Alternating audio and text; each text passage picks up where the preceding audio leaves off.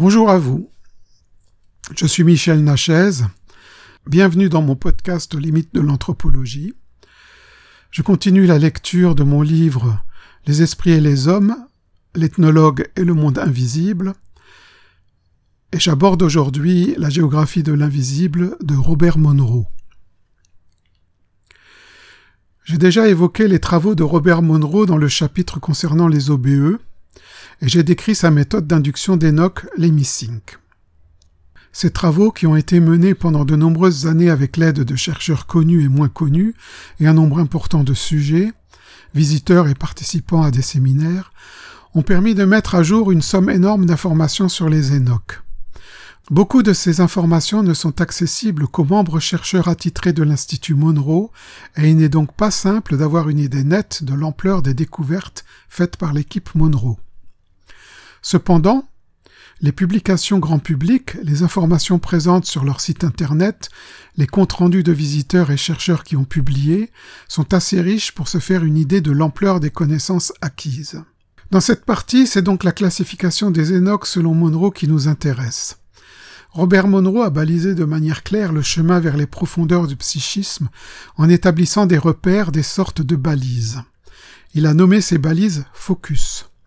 Chaque focus, dont la numérotation est arbitraire, représente un état de conscience déterminé et bien défini. J'ouvre les guillemets. Les focus, qui constituent un étalonnage numérique arbitraire des différents états de conscience, désignent également des zones géographiques de l'invisible. Il serait d'ailleurs plus exact de parler de niveau de fréquence énergétique. Fermez les guillemets. Bourgine 1993. Ces focus, ces niveaux de fréquence énergétique sont en fait en relation directe avec des fonctionnements spécifiques du cerveau. Comme déjà explicité, Monroe utilise la technique EmiSync, qui sont des fréquences audio simulant des fréquences interprétables par le cerveau, les ondes cérébrales, pour produire des patterns cérébraux précis qui vont influencer le fonctionnement du cerveau.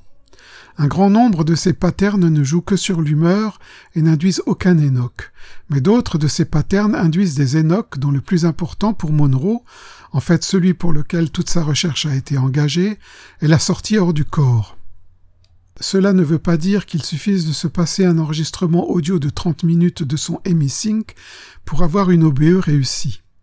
Ce serait trop simple et personne n'avance cela.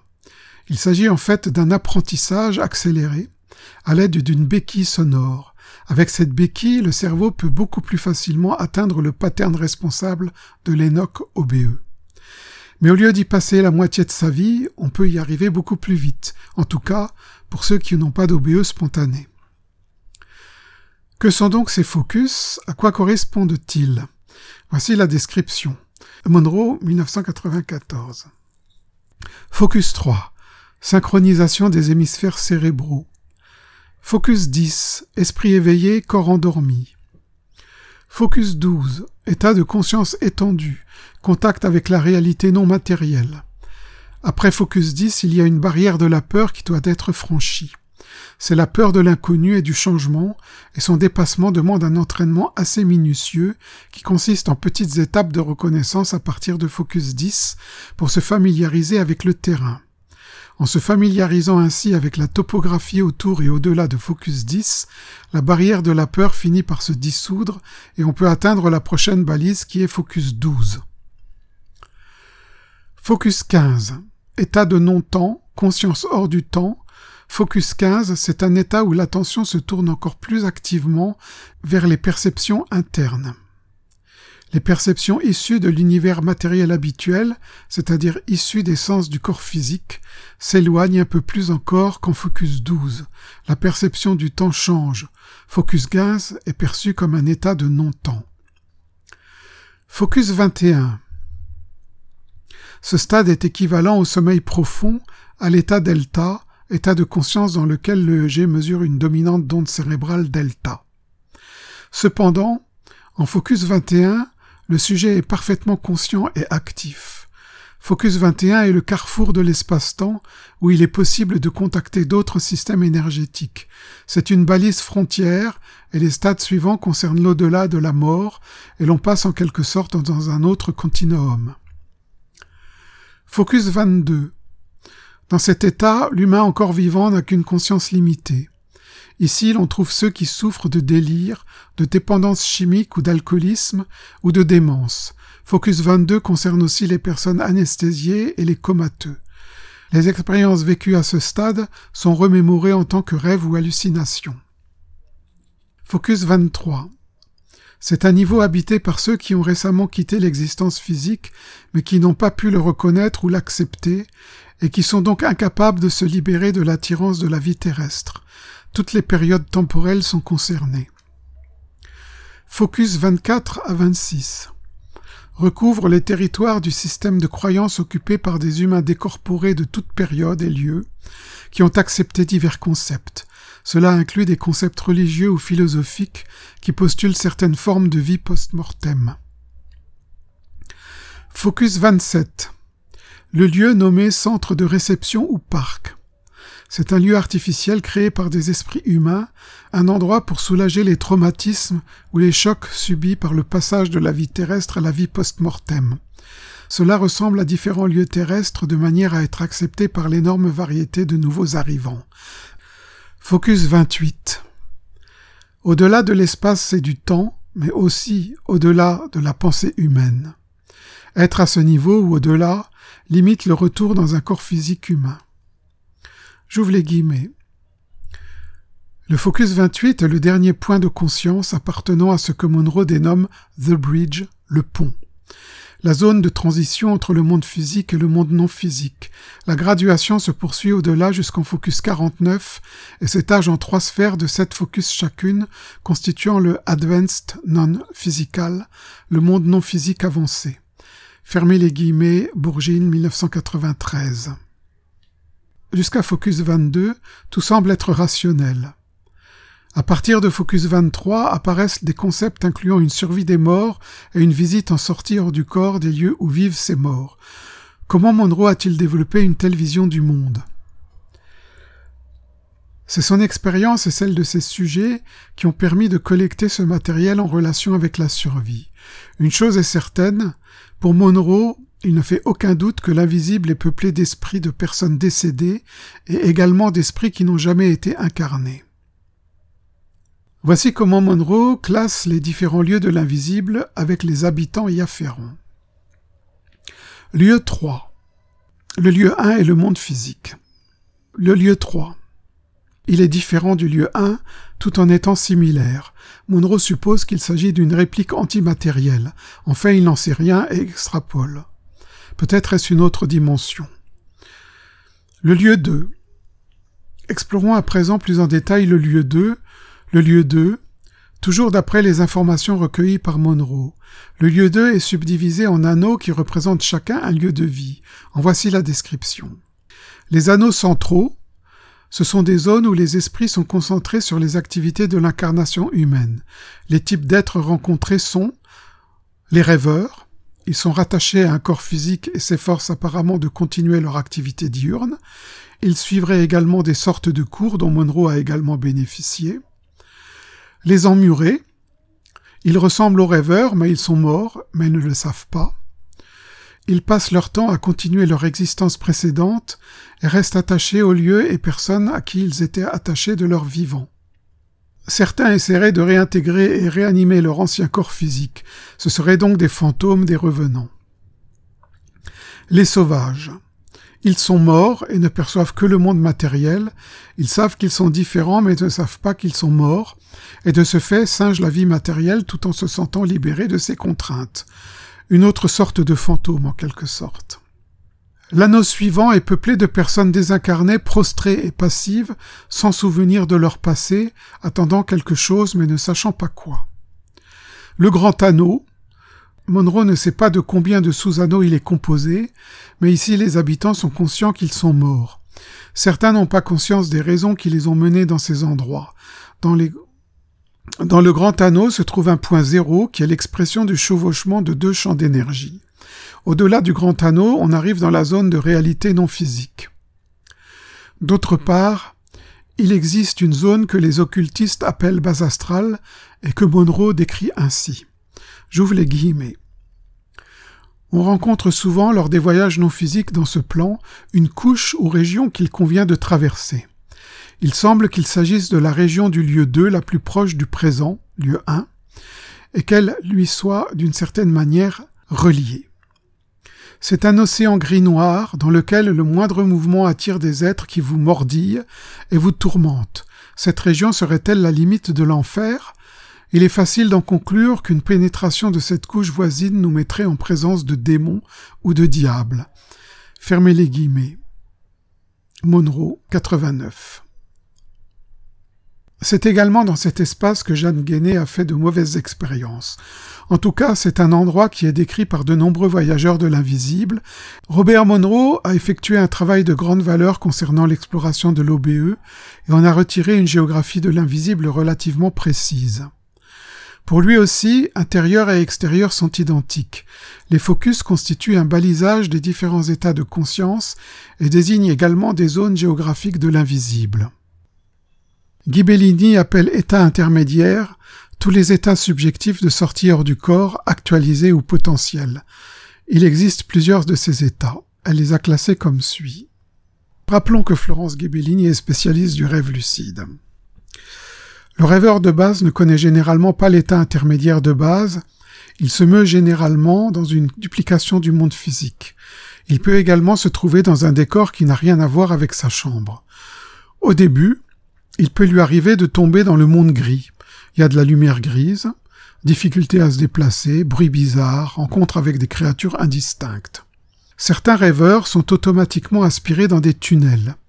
Tunnels conduisant vers le monde physique, vers le monde des morts, traversés au cours des NDE, ou vers d'autres mondes. En général, le rêveur lucide ne choisit pas son tunnel. Il semble également exister un accès vers les rêves des autres. Tous les rêves sont donc sous-tendus par un état intermédiaire. En revanche, un état intermédiaire peut exister sans rêve. L'état intermédiaire est le tissu sur lequel se dessinent les rêves. Cette représentation de l'invisible est intéressante car elle nous propose une sorte de garde-triage des différentes directions accessibles en Enoch. L'expérienceur expérimenté se retrouve d'abord dans l'état intermédiaire décréé, c'est-à-dire sans contenu visuel particulier ce que Ghibellini appelle l'état intermédiaire de base vide. Là, il a le choix soit d'entrer dans les autres mondes, qui concernent donc tous les lieux pouvant être visités par l'expérienceur, soit d'aller dans le monde des morts, soit de partager des rêves, voyages avec d'autres personnes, également en Enoch.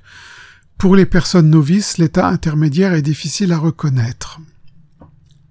Iram dit Iram est un voyageur de l'invisible français du début du siècle, il avait pour habitude de pratiquer l'OBE en même temps que sa femme, ce qui leur permettait de voyager ensemble. Il a décrit ses expériences dans trois ouvrages, Le médecin de l'âme, L'évolution dans les mondes supérieurs et Aimez-vous les uns les autres, paru en 1926. Iram, j'ouvre les guillemets, a mis en évidence l'étroitesse du lien unissant dans les autres dimensions les notions de subjectivité et d'objectivité. En d'autres termes, il avance qu'au voyage dans l'espace situé hors du corps correspond simultanément une plongée au plus profond de l'être humain. Partant de là, les qualificatifs habituels de subjectif et d'objectif perdent tout leur sens. Cet apparent paradoxe, qui constitue sans doute le point crucial de toute notre affaire, est loin d'être une partie de plaisir pour notre cerveau cartésien. Fermez les guillemets, Bourgine, 1993. Nous avons donc là une présomption de forte homogénéité dans les témoignages des personnes familières des Énoques. Que penser de la description de Monroe concernant les habitants de l'au-delà? Il est clair que dans cet état non ordinaire de conscience qu'est l'OBE, les projections astrales sont très réalistes. Il suffit de se remémorer les informations relatées dans le livre des morts tibétains pour comprendre que nos croyances peuvent prendre corps dans cet Enoch. Ainsi, Monroe peut très bien avoir été victime de ses propres projections mentales, mais il n'est pas dupe. Il sait faire la différence entre ses propres projections mentales et ce qui est extérieur à lui. En disant cela, il rejette du même coup l'affirmation de Stéphane Laberge, qui veut que les obéistes soient des rêveurs semi-lucides, qui ne peuvent donc faire la part des choses et ne se rendent pas compte qu'ils sont tout simplement en train de rêver. Pour Laberge et d'autres, Monroe prend des vessies pour des lanternes. Pour Monroe, les rêveurs lucides rêvent et ne se rendent pas compte qu'il existe tout un univers qui leur échappe, puisqu'on peut démarrer une OBE à partir d'un rêve. C'est une querelle qui ne sera pas tranchée rapidement. Mais que penser alors des men of high degree, des chamans, des maîtres spirituels, des occultistes, de tous ces spécialistes des Énoques qui depuis des siècles affirment avec conviction qu'il existe un au-delà, un monde des esprits, un monde des morts, un monde où le double peut se déplacer et que ces mondes sont réels? Que dire des soufis qui affirment que le mundus imaginalis est plus réel que la réalité physique de notre monde matériel? Il est un fait, et ceci doit être noté, que la seule culture qui ait nié l'existence d'un au-delà est la culture occidentale moderne, basée sur la science rationaliste. De nombreux chercheurs qui s'occupent d'Enoch, tels Michael Persinger, Georges Devereux, Susan Blackmore, Stephen Laberge, Catherine Lemaire, Celia Green et bien d'autres, affirment que ceux-ci nous font vivre des réalités virtuelles psychiques. Pour n'importe quel chaman, il y a un au-delà, et il le sait. Il sait, grâce à la transe et à sa cartographie, y voyager, y travailler et en revenir avec un plus pour le bien de sa communauté. Des ethnologues partagent le point de vue des chamans. Michael Arner, Carlos Castaneda, Jérémy Narby, Hank Wesselman, Felicitas Goodman, Terence McKenna, Carl Schlesier et d'autres encore. Lorsqu'on induit un Enoch de sortie hors du corps, une transe exomatique, on commence par se relaxer, puis on coupe les sensations qui viennent du corps physique et des cinq sens, afin de se rendre réceptif aux stimuli interoceptifs.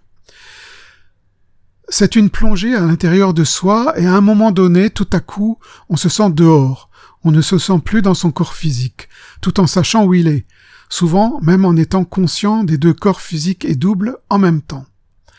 On a la sensation d'être dans un autre lieu, dans un environnement qu'il est possible d'explorer. Ainsi, comme nous l'avons vu, de nombreux voyageurs ont décrit des géographies de l'invisible, ce que Eliade nomme des géographies sacrées ou des cosmogonies. La question ici n'est pas de se demander si cela est le fruit de leur très fertile imagination, ou bien si cela correspond à quelque chose de réel. Il convient de simplement mettre l'accent sur cette transition étrange, cette frontière qui délimite d'un côté la sensation d'être dans son corps physique et de l'autre la certitude de ne plus y être, passer du dedans au dehors. Ainsi, tout se passe comme si, à un moment donné, lors d'une transe par exemple, on avait la certitude de ne plus participer à une expérience uniquement psychique, mais plutôt à un voyage hors de l'enveloppe corporelle, dans un autre corps, comme si l'on avait passé une porte, comme l'a exprimé E.J. Gold, l'ami de John Lilly. Ce dernier considère que ces espaces qu'il visite sont de double nature. Ils sont à la fois intérieurs et extérieurs à l'être, ce que l'on pourrait traduire par ce qui est en haut est comme ce qui est en bas. Et il en déduit ainsi la possibilité que notre conscience n'est pas forcément liée à notre cerveau, à notre corps physique, et qu'elle peut le quitter et voyager dans d'autres réalités ou dans des contrées du psychisme qui sont le reflet l'une de l'autre. Que ces espaces soient intérieurs ou extérieurs n'a alors plus beaucoup d'importance, car ce qui compte ce sont les richesses et la liberté que peuvent nous apporter les Énoques. On pourrait peut-être ajouter que ce qui fait la différence, en fin de compte, entre cette perception de la nature intérieure ou extérieure de ces contrées, ce sont les croyances. En effet, il est notable que les personnes qui croient en une réalité virtuelle psychique vivent des expériences allant dans le sens de leurs croyances. Laberge, Guéné, Lemaire, Blackmore, Persinger, etc. Par contre, ceux qui croient en la réalité de leur vécu, les mystiques, les chamans, les soufis, Munro, Goodman, Lily, etc., sont sûrs qu'ils ont accès à une autre réalité. Nos croyances sont nos limites et nos limites sont nos croyances. La réalité des choses est peut-être d'une toute autre nature que celle que nous croyons percevoir. En tout cas, John Lilly l'a bien souligné. J'ouvre les guillemets. Dans le royaume de la conscience, tout ce que je crois vrai est vrai, ou devient vrai à l'intérieur de certaines limites à repérer empiriquement ou expérimentalement. Ces limites sont des croyances avancées qu'il convient de transcender. Fermez les guillemets, Lilly cité par Jérôme 1985. Et aussi, j'ouvre les guillemets, Ces frontières sont d'autres croyances à transcender elles aussi. La province de l'esprit est infinie. Fermi les guillemets, Lily cité par Jérôme 1985. J'en arrive à la conclusion sur les géographies de l'invisible.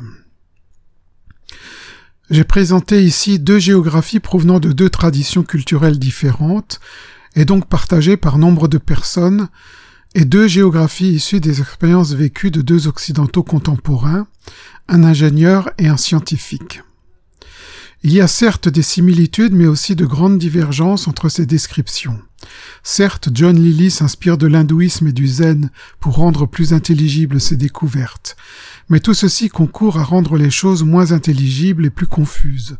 Ne devrait-on pas retrouver une homogénéité ou des correspondances? C'est là toute la richesse de l'être humain qui est prompt à inventer des systèmes pour se représenter le monde. L'exemple en est la cohabitation de plusieurs systèmes de mesure sur la planète. Ces systèmes sont tous opérationnels et peuvent être convertis de l'un à l'autre sans problème. Nos cerveaux sont donc tous les mêmes et fonctionnent de la même manière.